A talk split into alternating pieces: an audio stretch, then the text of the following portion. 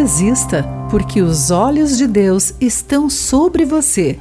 Olá, amigo do Pão Diário. Bem-vindo à nossa mensagem de esperança e encorajamento do dia. Hoje vou ler o texto de Leslie Cole com o título Não Pare de Edificar. Quando surgiu a oportunidade de ter um novo cargo, Simão creu que vinha de Deus. Depois de orar sobre isso e buscar o conselho, sentiu que aquela oportunidade de assumir responsabilidades maiores vinha do Senhor. Tudo se encaixou e o chefe o apoiou. Mas as coisas começaram a dar errado. Alguns colegas se ressentiram daquela promoção e recusaram-se a cooperar, e Simão se questionou se deveria desistir. Quando os israelitas voltaram para reconstruir o templo de Jerusalém, os inimigos tentaram assustá-los e desencorajá-los.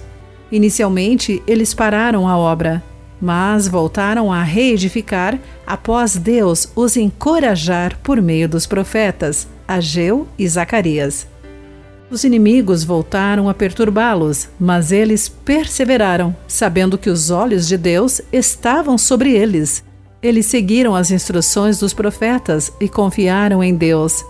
E o Senhor tocou no rei da Pérsia, a fim de que apoiasse a edificação do templo. Simão também buscou a sabedoria de Deus para saber se deveria permanecer no emprego ou não. Sentindo que deveria continuar, confiou na força de Deus e perseverou. Com o tempo, ele foi aceito pelos colegas. Podemos sentir a oposição quando estamos onde Deus nos colocou, mas devemos perseverar ele nos guiará e susterá. Querido amigo, guarde isso em seu coração. Aqui foi Clarice Fogaça com a mensagem do dia.